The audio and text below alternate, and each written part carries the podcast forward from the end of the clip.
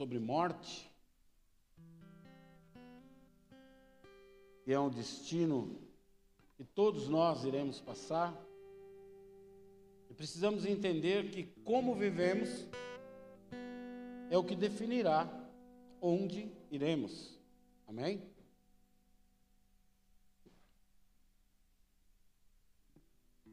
Hoje vai ser um pouco pior. A gente vai apanhar um pouco mais. É, eu não diria apanhar. Hoje nós vamos aprender um pouco mais. Amém? Espírito Santo, outro dia, eu estava com a minha netinha no carro e ela fez uma pergunta. A criança às vezes faz uma pergunta que coloca a gente em sinuca de bico, né? Coloca a gente num, num, num checkmate. Ela perguntou: Vô, se Deus é pai, quem é mãe? Aí, de uma forma que eu encontrei na hora, eu expliquei para ela quem que é mais duro na casa, quem que dá ordens, quem que coloca as coisas no lugar, tal, é o pai, não é? É. E quem que é mais coração mole, quem que é mais emotivo, quem que chora quando assiste um filme e tal, é a mãe, ela falou. Então, Deus é pai e o Espírito Santo, que cuida das nossas emoções, a Bíblia diz que nos consola, a gente pode dizer que Ele é a nossa mãe. Ele é que cuida das nossas emoções, Ele que ministra o nosso coração. E assim como um pai e uma mãe, o desejo de Deus é nos ver bem. Amém? O desejo do pai e de uma mãe é ver um filho bem é ver um filho sendo uma mulher correta, um homem correto, alguém que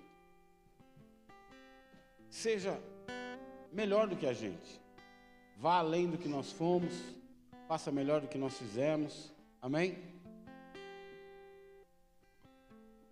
Se nós cremos que a palavra de Deus é divina, divinamente inspirada, útil para o ensino, para repreensão, para correção, para instrução, para que o homem de Deus seja apto e plenamente preparado para toda boa obra, como está lá em Timóteo capítulo 3. Tudo que tem na Bíblia me é proveitoso. Amém?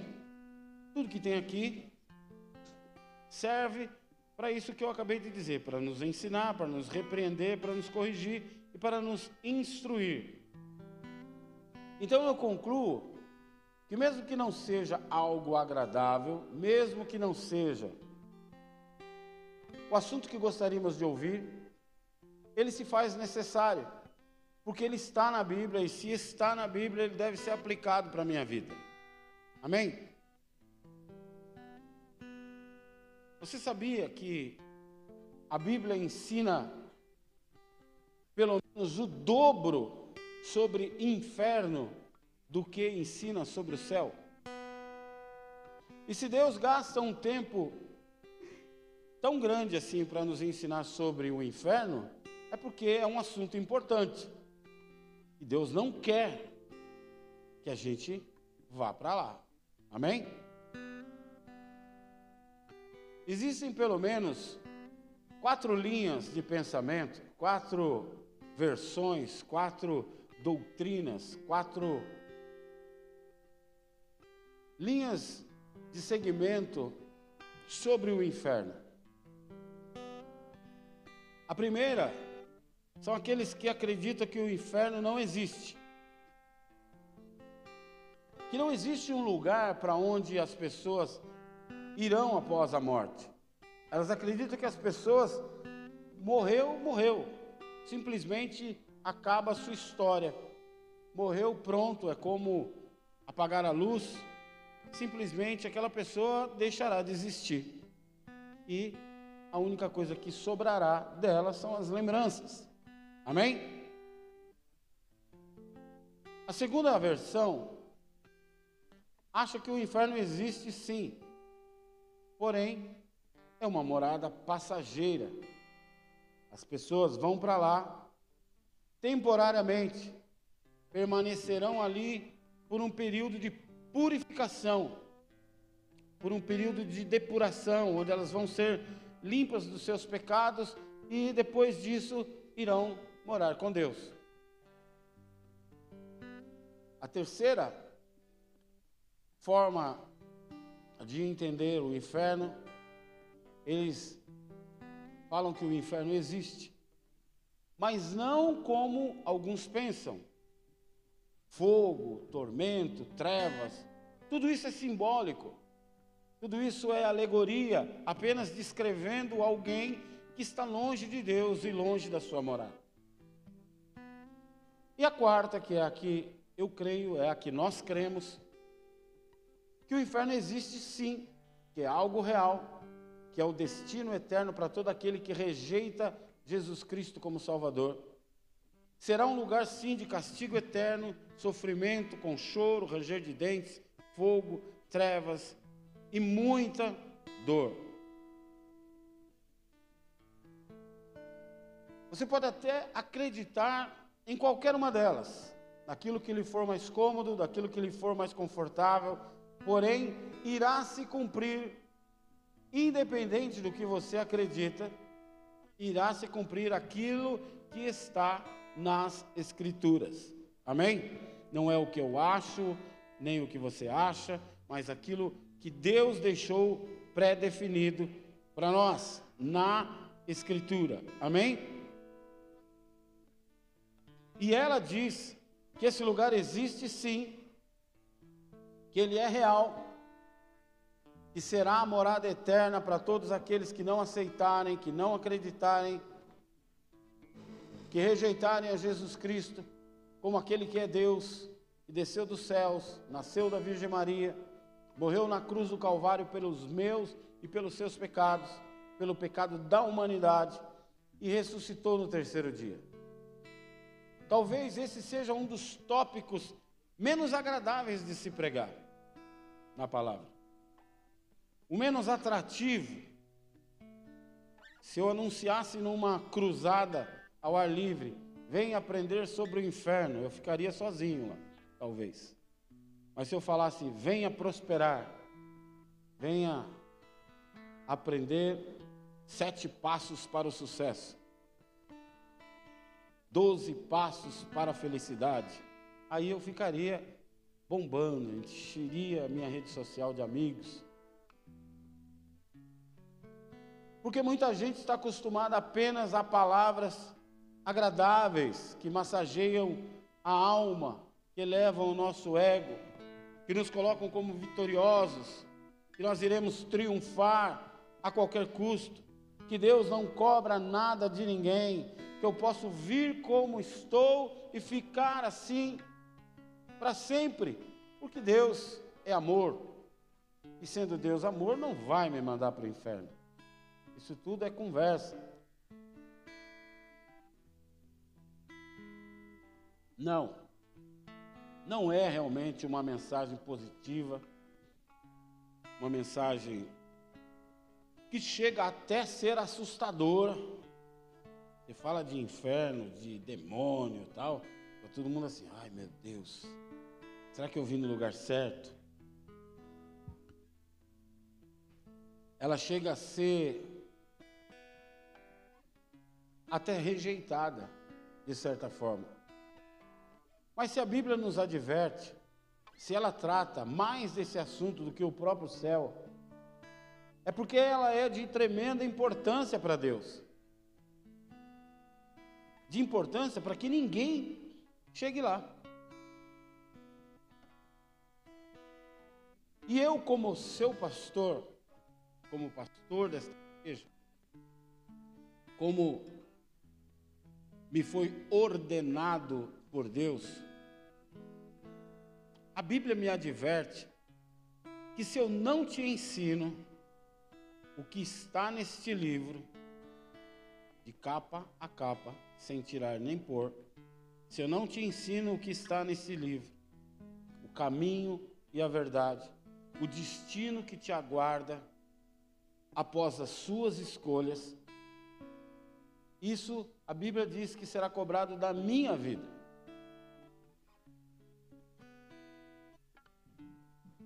Esse lugar não é um lugar onde Deus deseja que as pessoas estejam. Porém, muitos irão, e nós sabemos disso. Mesmo todos os dias, Deus usando pessoas em todo canto do mundo, em todos os países, em toda língua, em todas as cidades, em todos os bairros, em toda rua, em todo meio de comunicação, há um alerta sobre a palavra de Deus. Sim ou não? Você acha, abre a sua rede social, sempre vai aparecer alguém lá trazendo uma palavra, sempre vai aparecer alguém falando da Bíblia, sempre vai aparecer lá alguém falando das Escrituras sobre aquilo que nós devemos abandonar, sobre práticas que desagradam a Deus, aquilo que devemos nos apegar dia a dia, aquilo que devemos nos afastar. Sempre terá alguém nos ensinando que nós podemos estar construindo um caminho para chegar a Deus ou um caminho para se afastar de Deus e a chegar no inferno. A Bíblia diz: há dois caminhos. Se são dois, são dois. Um vai para Deus e outro vai na direção oposta, longe de Deus.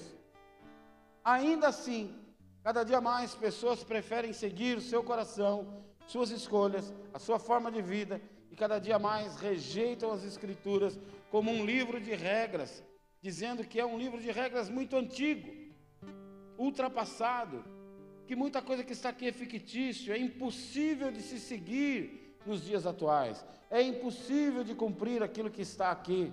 E assim, cada dia buscam satisfação própria, satisfação da tua carne, a qualquer custo, mesmo Deus de todas as formas tentando impedir que trilhemos este caminho.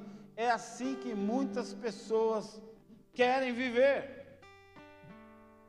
Eu sou o que eu quiser, eu faço o que eu quiser, a vida é minha. Eu sou um homem, mas me sinto uma mulher. Eu sou uma mulher, mas me sinto um homem. Eu sou pobre, mas me sinto um rico. Então eu vou lá no banco e vou falar para o cara: me empresta 10 milhões aí, porque eu sou rico. Eu me sinto rico. E se você não me emprestar, é discriminação. Eu vou te processar.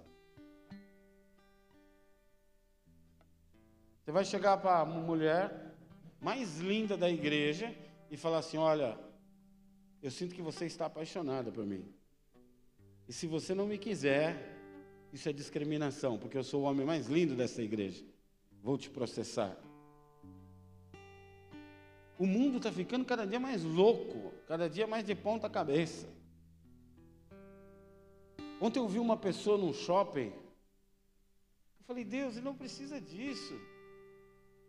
A sua opção sexual é entre quatro paredes. Ninguém precisa saber o que você gosta. Amém? Ninguém precisa saber o que você não gosta. Eu não preciso fumar um baseado na rua para todo mundo ver. Isso é idiotice. Se é algo que eu gosto, eu que faço lá no meu canto, escondido. Ninguém precisa saber que eu, eu gosto disso. Mas as pessoas fazem questão. Só falta botar a musiquinha no fundo. Eles fazem questão que as pessoas veem, olha como eu não estou nem aí com ninguém.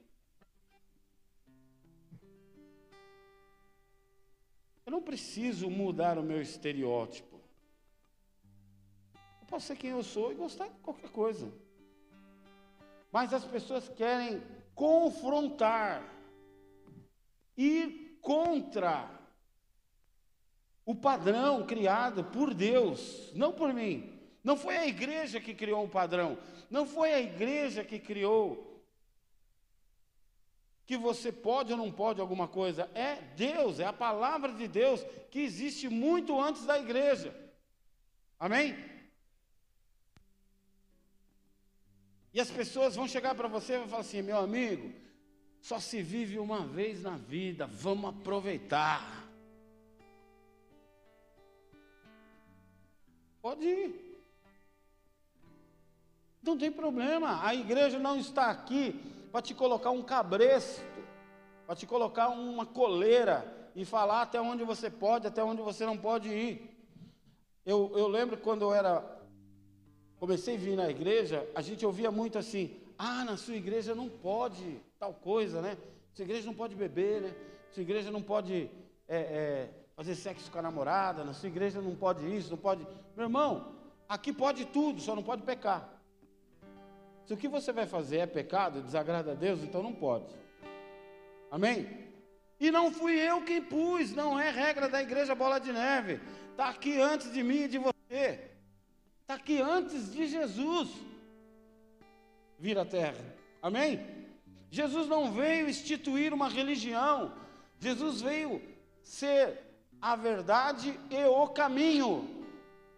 Eu sou o caminho, mas se você quiser escolher outro caminho, vai na sua fé.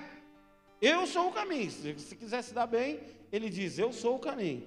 Mas, vai para onde você quiser. Amém?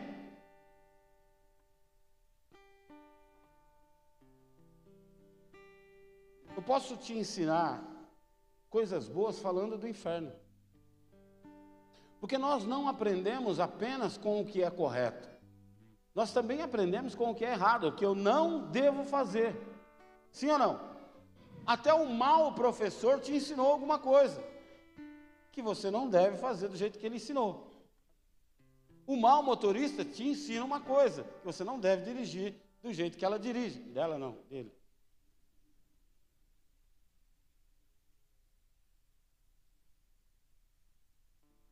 Às vezes a gente fica achando que só, só posso aprender com os ensinamentos positivos, vindo de sábios experientes, mas também é possível aprender com os erros. Aquilo que nós não precisamos repetir, porque nós já vimos que vai dar errado. É o exemplo da droga, por exemplo. Você conhece alguém que fala para você: olha, minha vida é uma, era uma porcaria, eu era um fracasso, mas depois que eu comecei a usar droga, meu irmão, ó, voei. Tô, ó. Conhece alguém? Eu não conheço um. Um. Um só. Não precisa ter dois, não. Um eu não conheço. Você já viu algum velho falando assim, olha, tá vendo essas casas aqui de aluguel, tudo minha. Eu era traficante. Ah, velho, lá, lá atrás, 50 anos atrás. Ganhei muito dinheiro, agora vivo só de lucro. Não! Traficante morre com 20, 22, 23, 25. Sim ou não? Então, para que, que eu vou ter que enfiar o pé na jaca para ver, provar que aquilo não vai dar certo? Eu acho que comigo vai, é que você não soube fazer caras são burros, eu vou fazer de um jeito que vocês vão ver só. Todos que se envolvem pensam assim. E entra um, sai outro, entra um, sai outro, entra um, sai outro, e continua o mesmo fracasso. Então eu não preciso ir lá, me envolver para saber que vai dar errado. Vai dar errado. Sim ou não? Vai dar errado. Você já viu alguém que traiu se dar bem? Nossa, depois que a minha esposa descobriu, ela fez um uma estátua para mim. Fez uma estátua e tacou na tua cabeça. Só se for. Eu não preciso fazer para ver que vai dar errado. Eu olho para quem já fez e falo, não deu certo. Por que comigo vai dar? Amém? Então nós podemos sim aprender com essa história relatada por Jesus sobre um homem rico e um mendigo que fala sobre o inferno. Lucas, capítulo 16, a partir do verso 19. Pode pôr aqui para mim, por favor?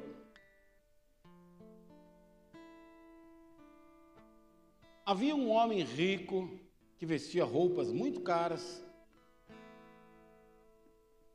Põe na NVI, por favor.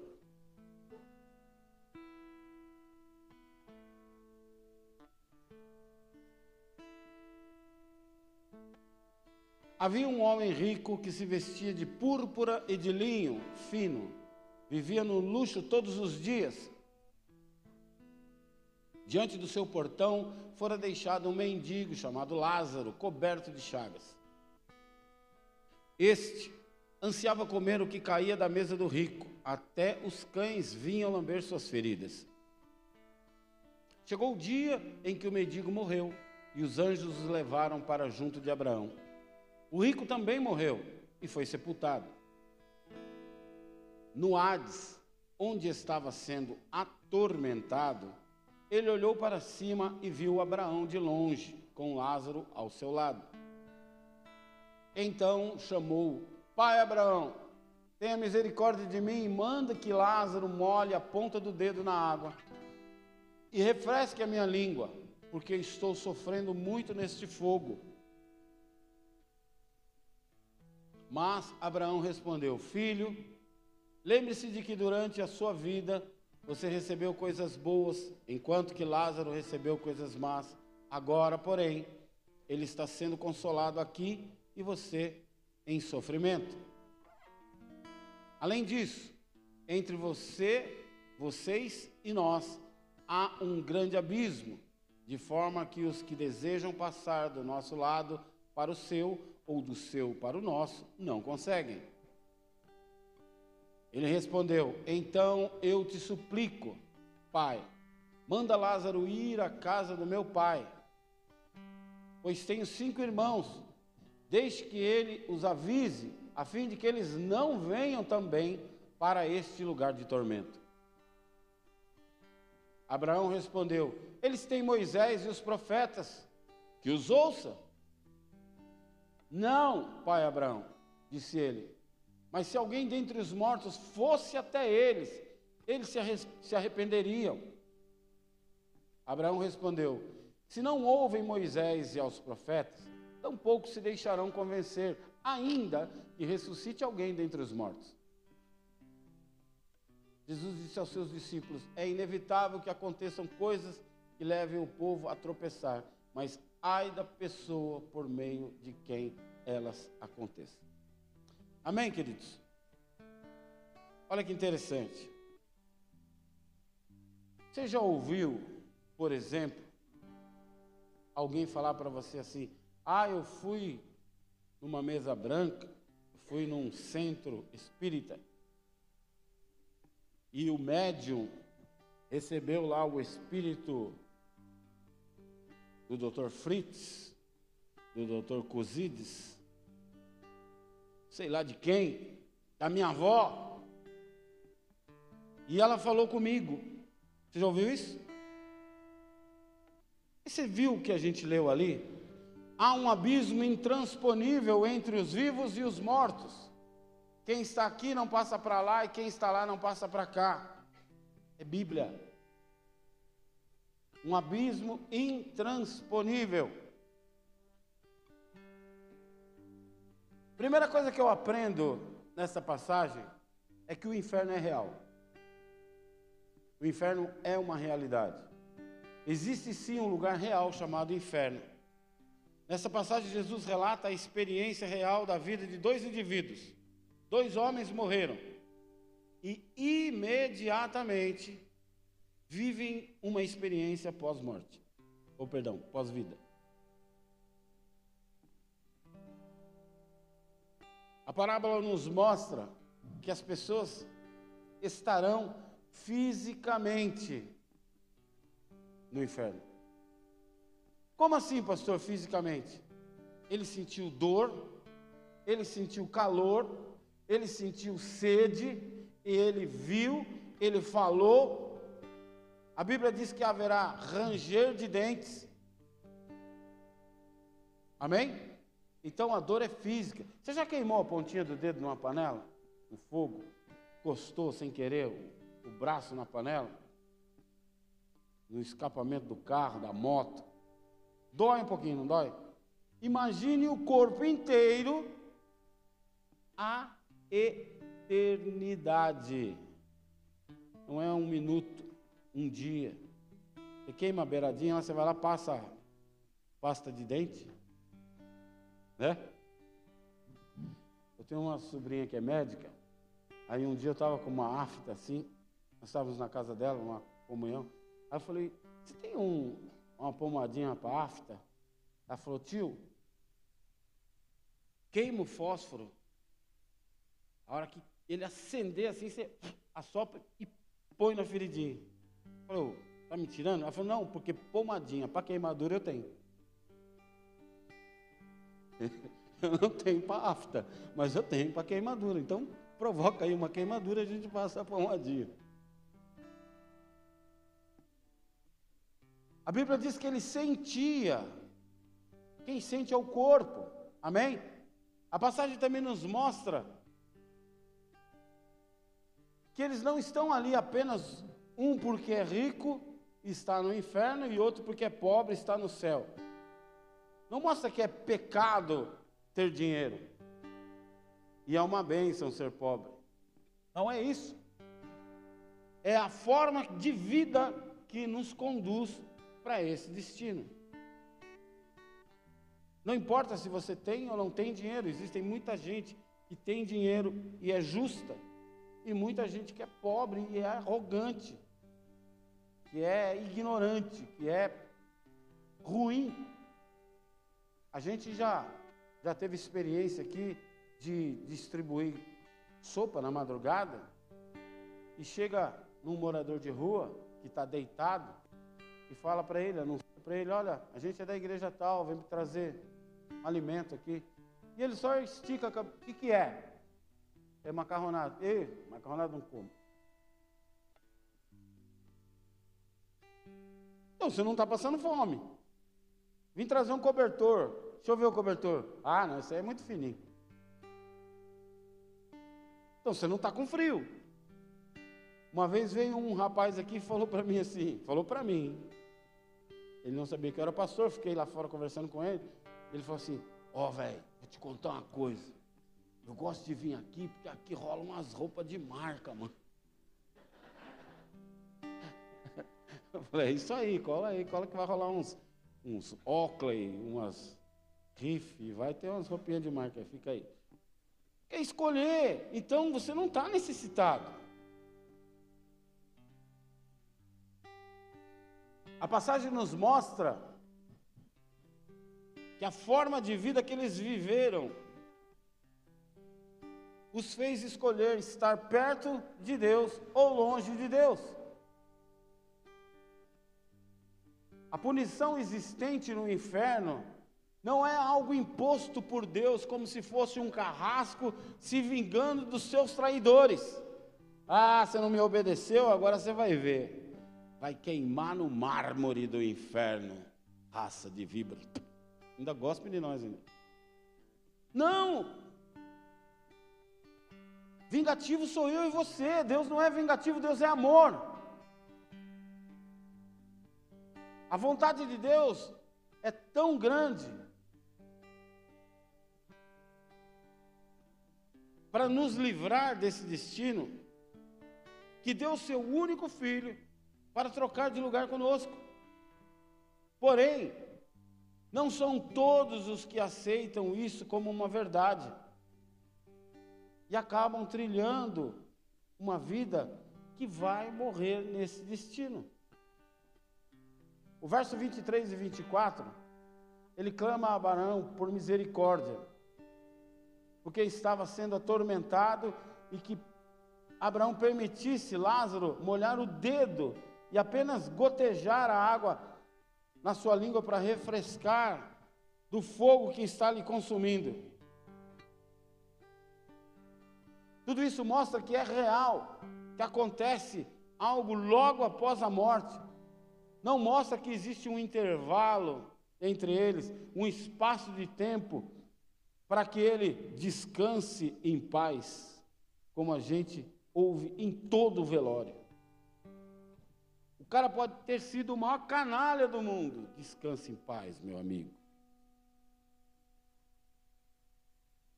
Eu contei aqui, que outro dia nós fomos no karaokê, né? Contei quem estava aqui? Quem não ouviu?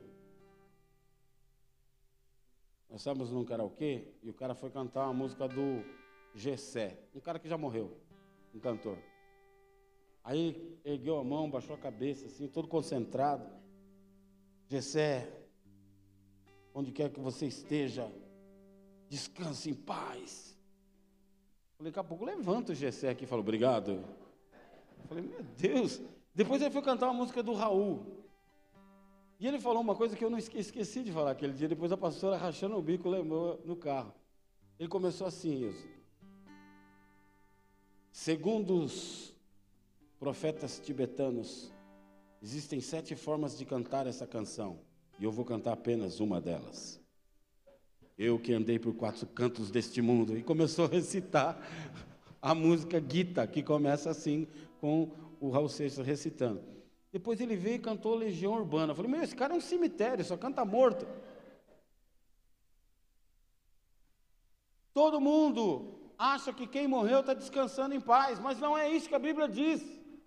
A Bíblia diz que a minha forma de viver me conduz no meu destino final. Não é uma escolha de Deus, é uma escolha minha. Não é uma punição de Deus, é uma consequência da vida que eu escolhi viver. Segunda coisa que eu aprendo, que isso é eterno. Aquilo não era um relato de um sonho, não era uma ilustração, uma historinha contada por Jesus, não era um pesadelo do qual ele iria acordar em qualquer momento. Já teve pesadelo horrível? Você acorda suado, você fala, meu Deus. Eu vi outro dia uma pegadinha na internet. Tem uns casais que eu vou falar para você, meu Deus. O cara começou a roncar. Sabe quando a pessoa começa a roncar e falar tudo junto? E a mulher não conseguia dormir. Aí a mulher deu um tapão na cara dele assim e virou. Ele acordou, todo assustado. Meu Deus, o que aconteceu? E a mulher ficou fingindo que estava dormindo. Nossa, agora ele fica acordado, eu durmo. Falei, meu Deus. Falei para você, se você fizer isso, eu vou puxar seu pé. Não era um pesadelo, era real. Ele diz no verso 25: Lembre-se de como você viveu. Ou seja, é real. Lembre-se do seu passado, lembre-se do que te trouxe até aqui, lembre-se do que você plantou, o que você viveu e como você viveu te trouxe até aqui. Pior, a dor eterna será intensificada pela memória. Porque eu vou ter a consciência de que eu estou ali por minha culpa. Que poderia ter sido diferente, que eu poderia ter escolhido outro caminho, mas eu ignorei todos que tentaram me avisar.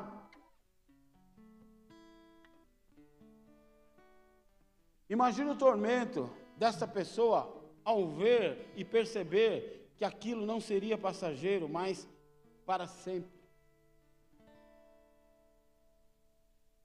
Não há mais como voltar atrás, não há mais como pedir perdão, não existe mais misericórdia, não adianta mais arrependimento, não adianta mais qualquer outra forma de escapatória.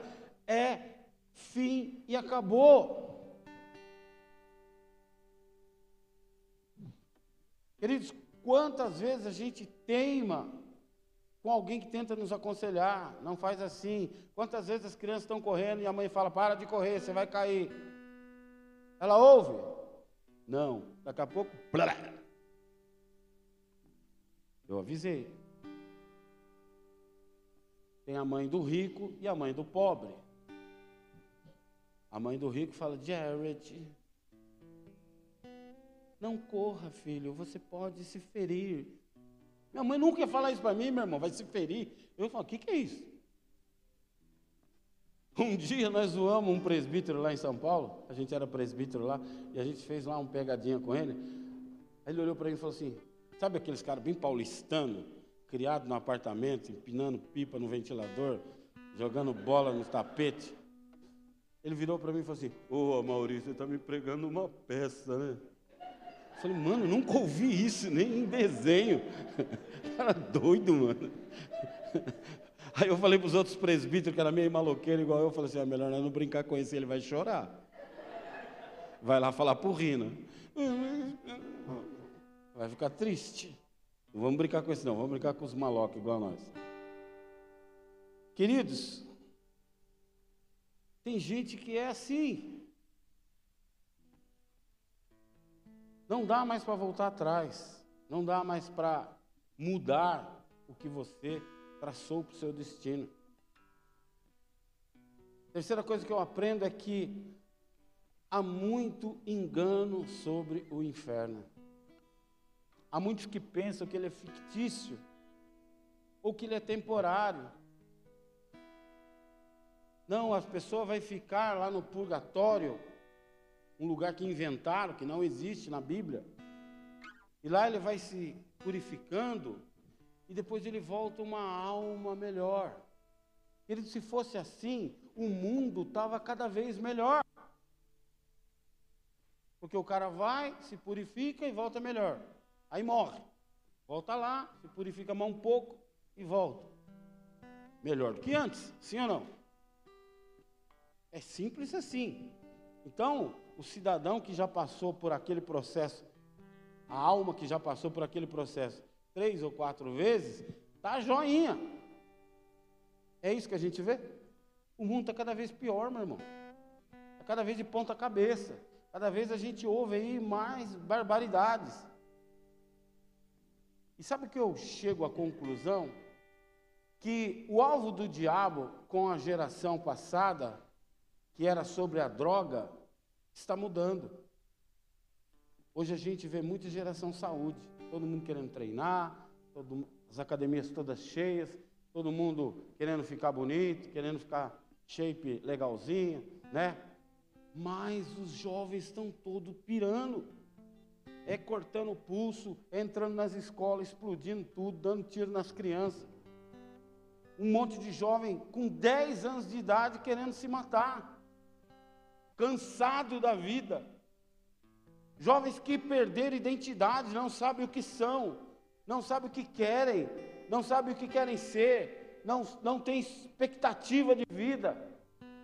Ele está mexendo com a mente do jovem.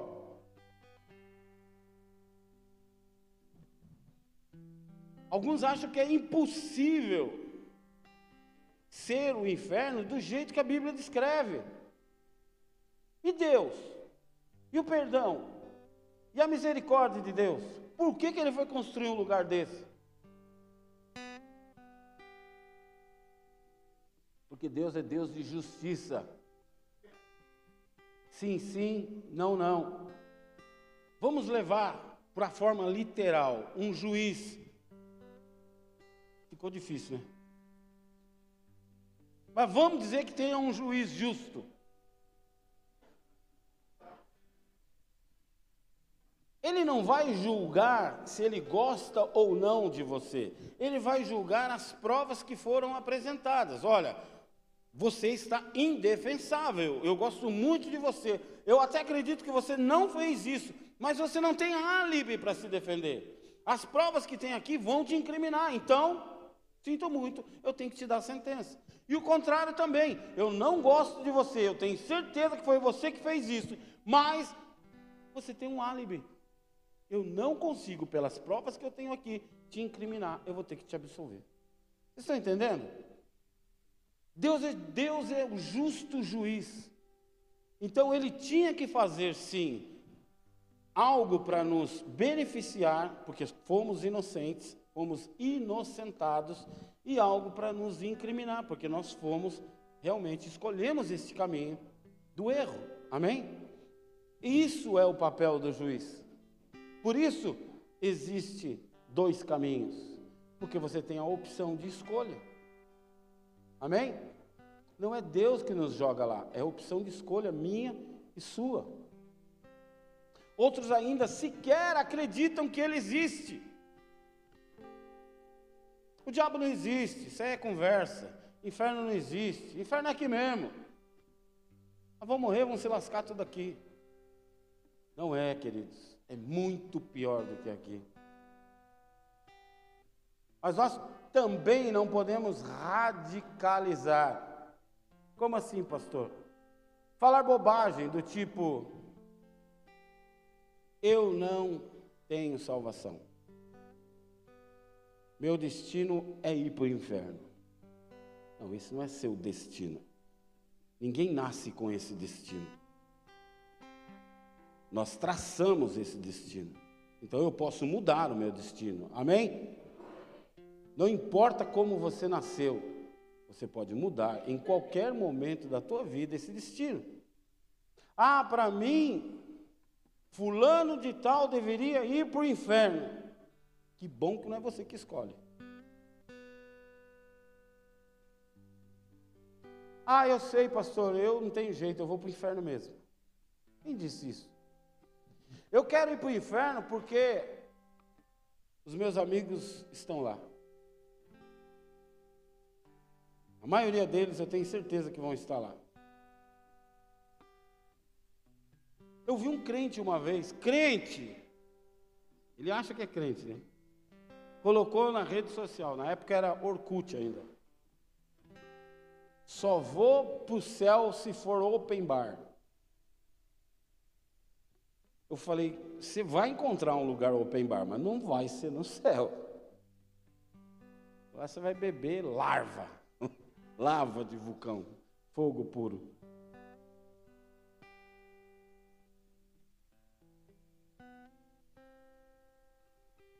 E outros dizem assim: sabe o que eu acho, pastor? Eu acho que vai todo mundo para lá. Não escapa ninguém. Misericórdia. Eu não vou. Você vai? Eu não vou. Deixa eu te dizer uma coisa muito séria. O inferno não é uma alternativa aceitável. Você não pode aceitar ir para lá. Ah, não tem jeito. Irmão, nós estamos lascados. Nosso negócio é aceitar, vamos tomar todas, vamos curtir, porque o bagulho vai estralar para nós. Não, Jesus morreu na cruz para te livrar disso. Jesus morreu na cruz justamente para carimbar o seu passaporte para o céu. Então eu tenho a opção de não aceitar isso e mudar de vida. Amém? Então o inferno não é uma alternativa aceitável. Repreenda isso na sua vida em nome de Jesus. Quem pensa assim não faz ideia do tamanho do sofrimento que é estar neste lugar. É um sofrimento eterno. Olha que interessante, a Bíblia não nos mostra que o homem rico viu ou encontrou alguém naquele lugar. Porque o inferno é diferente do céu. A Bíblia fala que no céu nós vamos nos ver, nós vamos nos conhecer, que nós nos, ire, nos uniremos aos anjos para louvar a Deus 24 horas por dia. Mas o inferno é solidão. Sabe por quê? Porque todo afastamento de Deus é solidão. Quando você se afasta de Deus, você perde comunhão. Quando você se afasta de Deus, você perde o amor, pois Deus é amor. Quando você se afasta de Deus, você perde a alegria, a felicidade, porque você está se afastando daquele que é vida.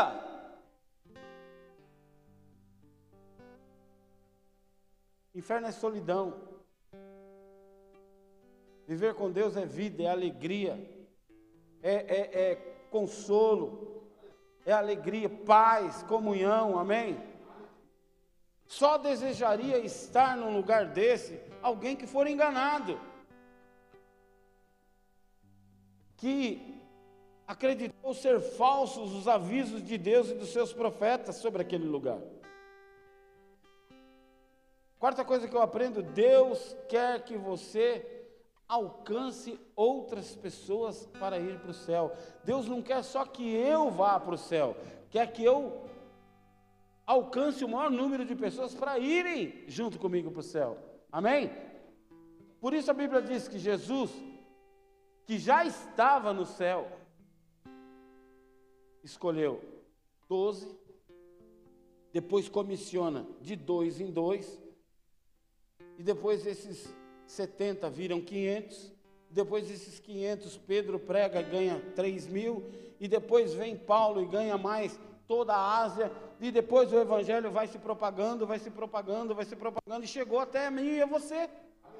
Três mil anos depois, doze homens que creram na palavra santa de Deus, Jesus foi embora, mas eles continuaram a fé e multiplicaram a palavra, chegou até mim e você. O homem rico até pensou nisso, mas pensou tarde demais. Sendo ele um homem rico, provavelmente ele também era conhecido, famoso, importante, influente. Imagine quantas pessoas ele pouparia de ir parar nesse lugar se ele tivesse sido usado por Deus. Agora, tardiamente, ele percebe onde está, ele percebe que poderia deixar aquele lugar, e ele tenta impedir que as pessoas cheguem até lá. As pessoas que ele conhece, as pessoas que ele ama, e acaba tendo, que acabarão tendo o mesmo destino que ele. Por isso é a, a grande importância do nosso testemunho a grande importância da nossa forma de vida. Como as pessoas nos veem, o que elas ouvem você falando, o que elas veem você fazendo. Ah, eu quero ser como ele, eu quero seguir o mesmo Deus que ele, eu quero ter o mesmo destino que ele. Amém? Sabe por quê, queridos? Mesmo que você ainda não tenha uma vida 100% com Deus? Uma hora você pode se arrepender. Uma hora você pode mudar isso. Amém? Uma hora você pode se voltar a Deus, ser livre disso que te prende ainda. Porque enquanto há vida, há esperança para mudança. Amém? Enquanto há vida, há possibilidades de salvação. Porque nós influenciamos pessoas, pessoas que vivem à nossa volta, ouvem as nossas palavras, olham as nossas atitudes e precisam ter o mesmo destino que nós. Amém?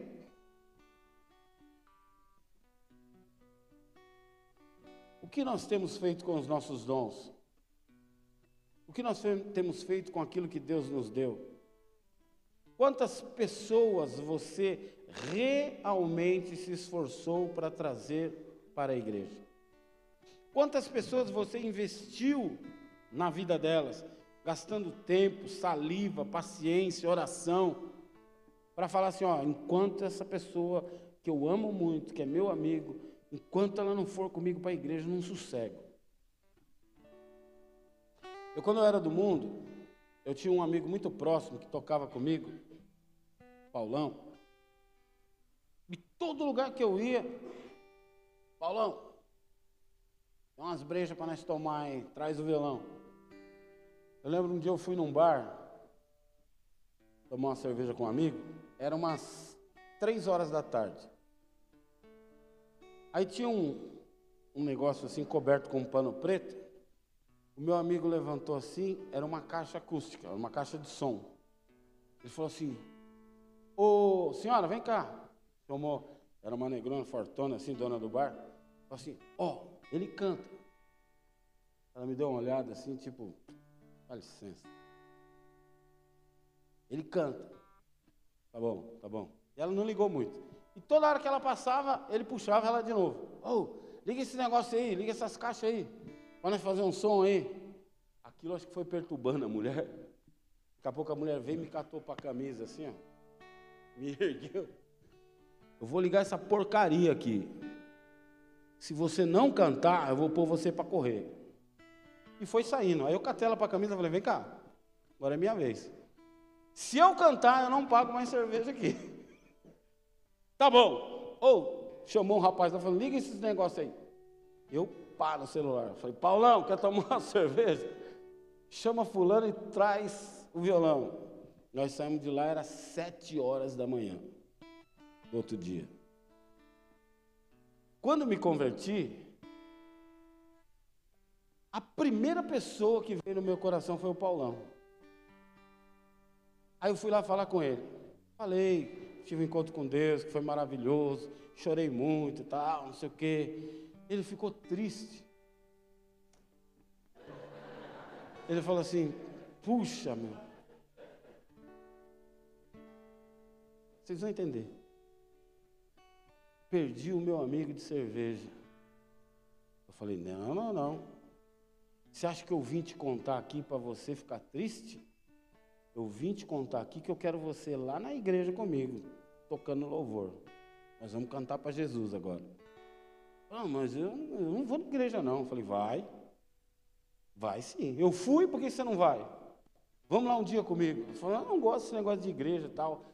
Meu irmão, enquanto o Paulão não foi, enquanto o Paulão não desceu as águas, enquanto eu não vi o Paulão aqui tocando, cantando, adorando o Senhor, eu não sosseguei.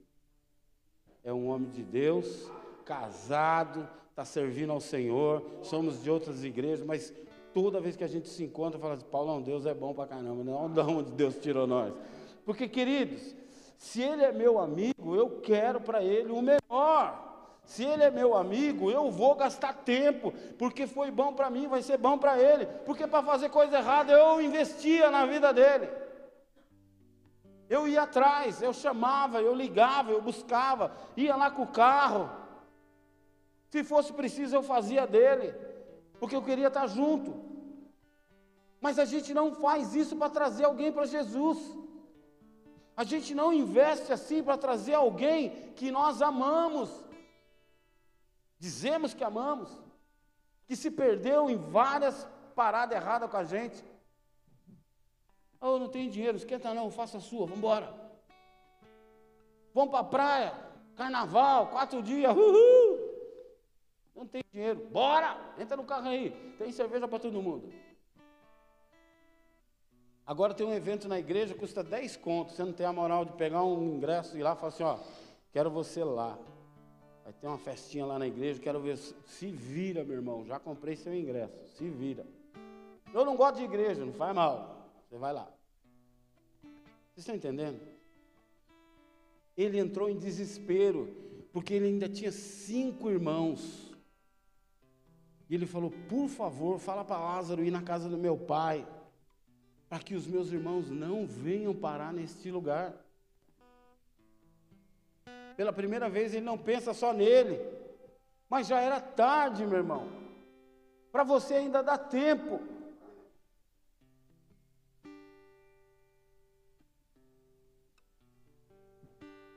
Eu vejo pessoas dizendo que querem fazer a obra, que querem evangelizar, que querem fazer missões. Não ganha nem a mãe para Jesus. Lá no trampo, quando fala que ele é crente, fala, esse aí é crente. Então eu sou o Papa.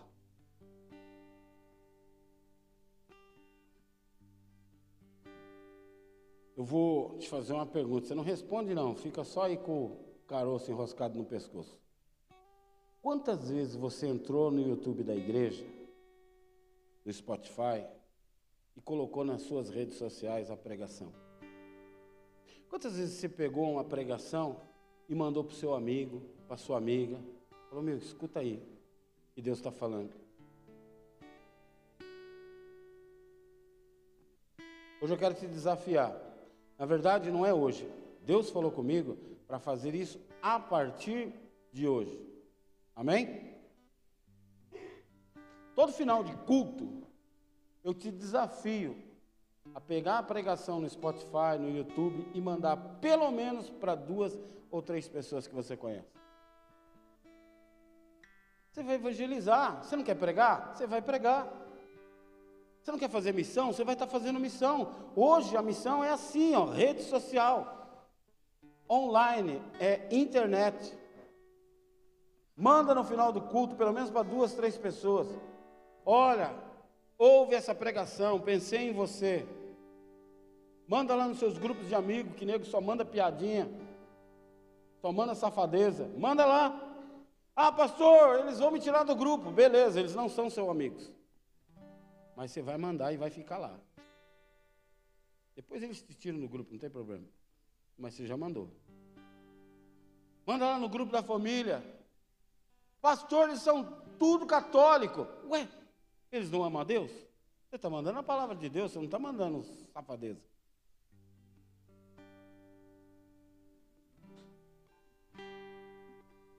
Querido, falar que é crente é fácil. Ser crente já não é tão fácil assim. A Bíblia diz que ele tinha irmãos. Quando nós temos irmãos, quando nós temos amigos, pessoas que nós amamos, todo lugar agradável que a gente vai, a gente manda foto. Uhul! Faz videozinho. Se liga aí onde nós estamos. Só faltou vocês aqui, ó. Não é? Morra de inveja, ó aqui onde eu estou. Arraial do Cabo, água azulzinha. Comendo camarão, comendo casquinha de siri. Por que você não manda do culto? Se liga onde eu estou. Só faltou você aqui, ó. Deus está te esperando. Nós não vemos que o homem rico estava ansiosamente esperando a chegada de alguém lá no inferno. Pelo contrário, corre na casa do meu pai, não deixe que eles venham parar nesse lugar. Ele queria fazer qualquer coisa para evitar, para que eles jamais estivessem ali, para impedi-los de chegar naquele lugar horrível. Ele implora para Abraão para que Lázaro fosse até a casa dos seus pais e impedir, advertir os seus irmãos. Ele percebe que a vida que ele levou trouxe ele até ali e que a vida que os irmãos estão levando provavelmente também terão o mesmo destino. Por isso ele se preocupou. Para ele era tarde demais, mas para, para os irmãos ainda não. E nem para mim e para você. Nós ainda podemos impedir muita gente de cair nesse abismo. Mas o que nós temos feito efetivamente para isso? O que você estaria disposto a fazer para impedir os seus amigos, os seus parentes, as pessoas que você ama, para terem esse destino? Então faça hoje, faça agora. Amanhã pode ser tarde.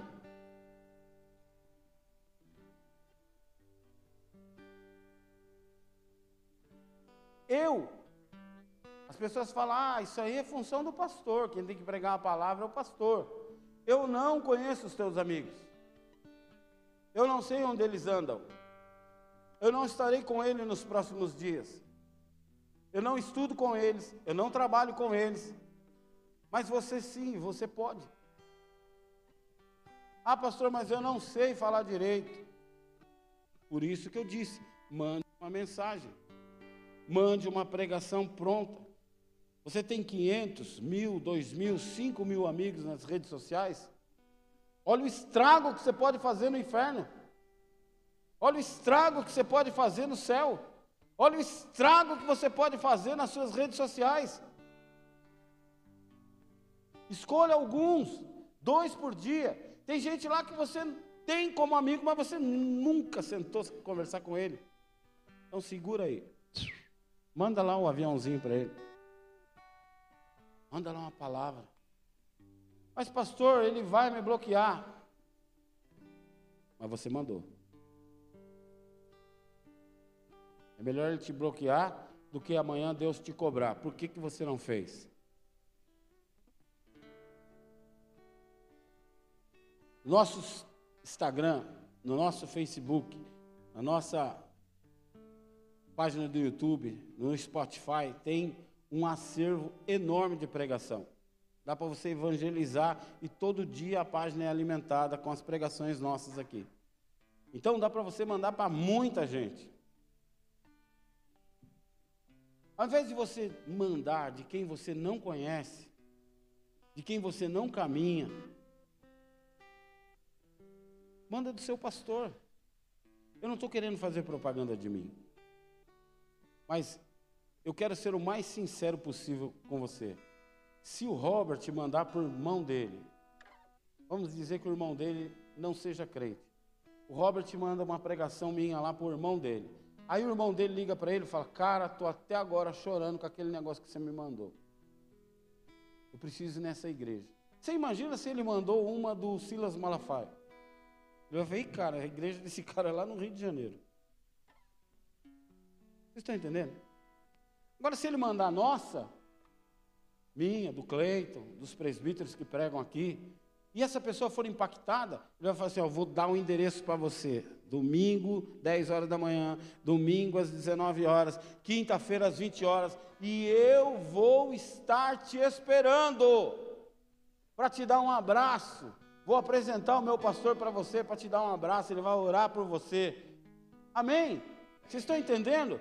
Em vez da gente mandar de quem a gente não conhece, manda da nossa casa. Deus vai usar a tua vida. Amém? Nós podemos caminhar juntos. Você vai estar fazendo a obra de Deus. Aquela pessoa que você nunca imaginou estar com Jesus, você vai ver ele aqui em nome de Jesus. Eu aprendi com o meu pastor uma vez, e quando você chegar cedo na igreja e tem lá é, é, é, é uma cadeira vazia, suponhamos que a Júlia fosse minha irmã, minha amiga, estudamos juntos, trabalhamos juntos tal, e eu gostaria muito de ver ela. Eu sento aqui, meu irmão, e começo a profetizar. Pai, em nome de Jesus, fulano de tal ainda vai estar sentado aqui comigo, tomando ceia comigo, fazendo a obra comigo, em nome de Jesus. Tem alguém que você tocava no mundo, profetiza, pega aqui o instrumento, fala em nome de Jesus, eu vou ver fulano tocando esse instrumento. Eu vou ver fulano cantando aqui. Em nome de Jesus. Comece a profetizar, comece a usar a tua boca, comece a usar os seus dons. Amém? Você é de Deus? Então vamos arregaçar o inferno, meu irmão. Última coisa. A resposta não vem de nós, ela vem de Deus. Amém? Quando ele pede para avisar os teus irmãos, olha que interessante. É claro que eles não iam acreditar facilmente nele. Você vai pregar para quem usou droga com você, foi para fazer coisa errada com você, bebia com você. O cara falou, obrigado, cara. valeu aí. Qualquer dia eu vou sim. Eu não, pego bem, pego bem, pego bem esse negócio aí de igreja e tal. Qualquer dia eu vou. Vai nada! Vai nada! Tem gente que está na igreja e não acredita no que você fala. Sim ou não? Tem gente que está na igreja, meu irmão, porque é legal. É ibope, é da hora. Mas eu vou contar um segredo para você que você vai ficar com vergonha. De vez em quando, eu entro na sua rede social. E dou uma olhadinha lá.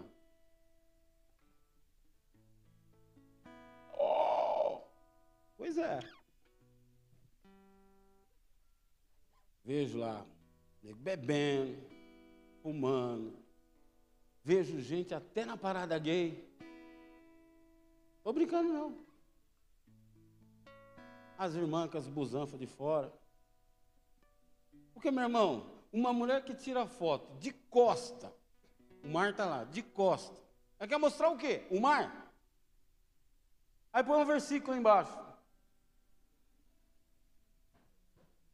Mas amém, eu entendo que cada um tem um processo de transformação, amém? Eu entendo que você está caminhando, faz só 20 anos que você está na igreja, vai, vai dar certo. Jesus vai te tocar, vai te alcançar. É um processo, amém, eu entendo.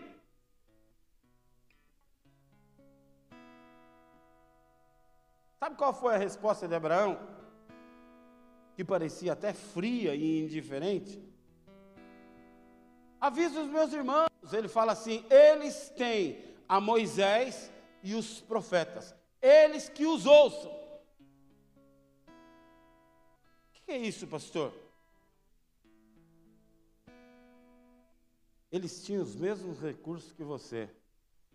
Moisés é as leis, é a palavra de Deus. Profetas é a pregação, é o que é revelado por Deus todos os dias para a gente ouvir são os cultos. Abraão ainda diz no verso 31: Eles não ouvem nem a Moisés e os profetas, ainda que eu ressuscitasse alguém entre os mortos, eles não ouviriam. Quantas pessoas não querem ouvir a palavra? Quantas pessoas estão na igreja e não leem a Bíblia?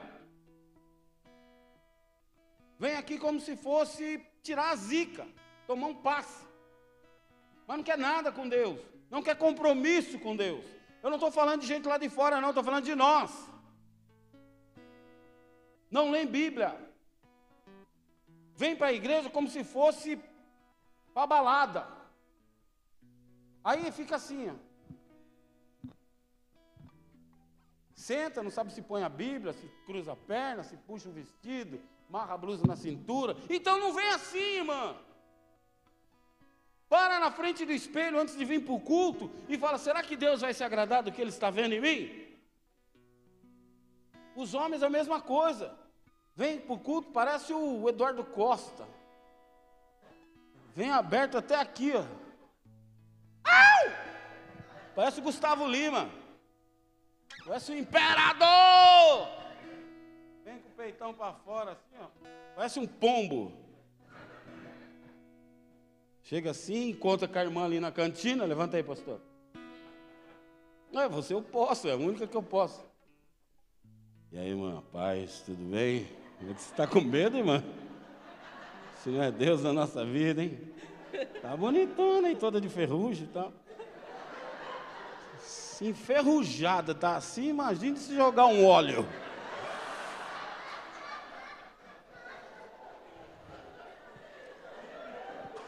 O irmão vem assim, meu irmão, louco para dar tiro para todo lado.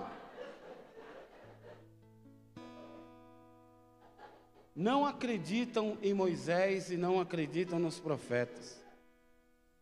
É, essa igreja tem prancha. O pastor faz até umas piadinhas sem graça lá. Tem tatuagem. Às vezes é por nossa causa que eles não vêm. Porque o nosso testemunho não é legal. Que a gente fala uma coisa e faz outra. A gente manda lá na, nas redes sociais umas palavras até bonitas. Mas a nossa reação, na verdade, no dia a dia, está bem longe de Deus.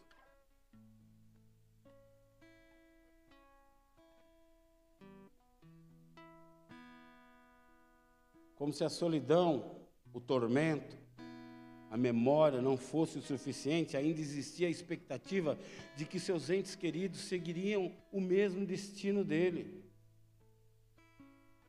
Olha para quem está do seu lado e fala assim: Ei, você entendeu que o inferno é real?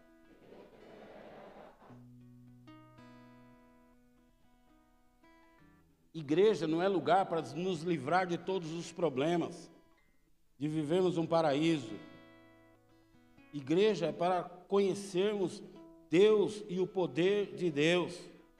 Amém? O Criador de todas as coisas. É, é Ele que nós viemos adorar. Você não vem aqui me ver. Você não vem aqui ver o seu amigo. Você não vem ver a irmãzinha, ver o irmãozinho. Você vem aqui adorar o Rei dos Reis, o Criador do universo. E a Ele dar reverência, respeito, temor. São poucas as pessoas que eu ainda vejo que chegam no culto, dobram o joelho para falar: Deus, fala comigo hoje, esfrega minha cara no chão, faz eu sair daqui diferente de como eu entrei, transforma a minha vida. Não, a gente vê luzes, fumaça, show.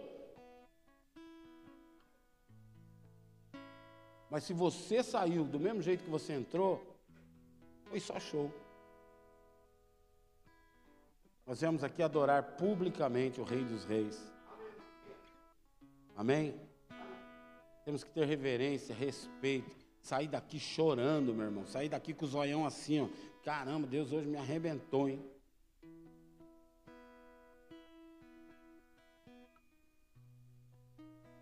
Se nós ainda não temos Jesus como nosso Senhor e Salvador, eu quero te dar um conselho: não demore para tomar essa decisão. Amanhã pode não dar tempo.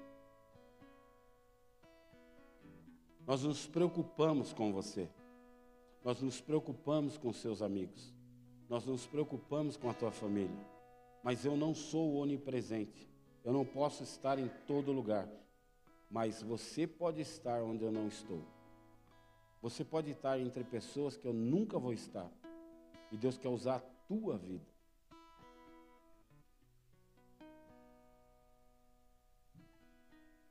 Eu sempre quando vou num velório, a convite de um familiar, a primeira pergunta que eu faço é: ele era crente? Ela era crente? Por quê, queridos? Porque a minha pergunta, dependendo da tua resposta,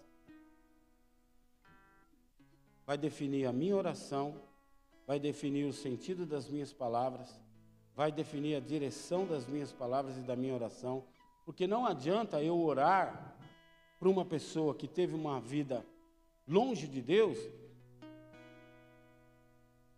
descanse em paz. Porque ela não descansa em paz. É isso que a Bíblia me ensina. Mas se você falar para mim, pastor, era um homem de Deus, era uma mulher de Deus. A Bíblia diz que o Senhor promoveu ela, que ela está nos braços do Senhor. Queridos, hoje só nos resta saudade, mas ela está com o Senhor. Ela foi promovida, ela está no céu. Diferente quando você vai no velório de alguém que bebeu cachaça a vida inteira, aí você olha para os parentes e fala assim: ah, hoje tem mais uma estrelinha no céu, né? Irmão, igreja, Bíblia, não é historinha, não é brincadeira, não é fantasia. É dois caminhos, é céu e inferno. Ninguém vira estrelinha, não. Não é o que a Bíblia me ensina. Então nós precisamos levar as coisas de Deus a sério. Se nem nós queremos levar a sério, quiçá as pessoas que nós pregamos.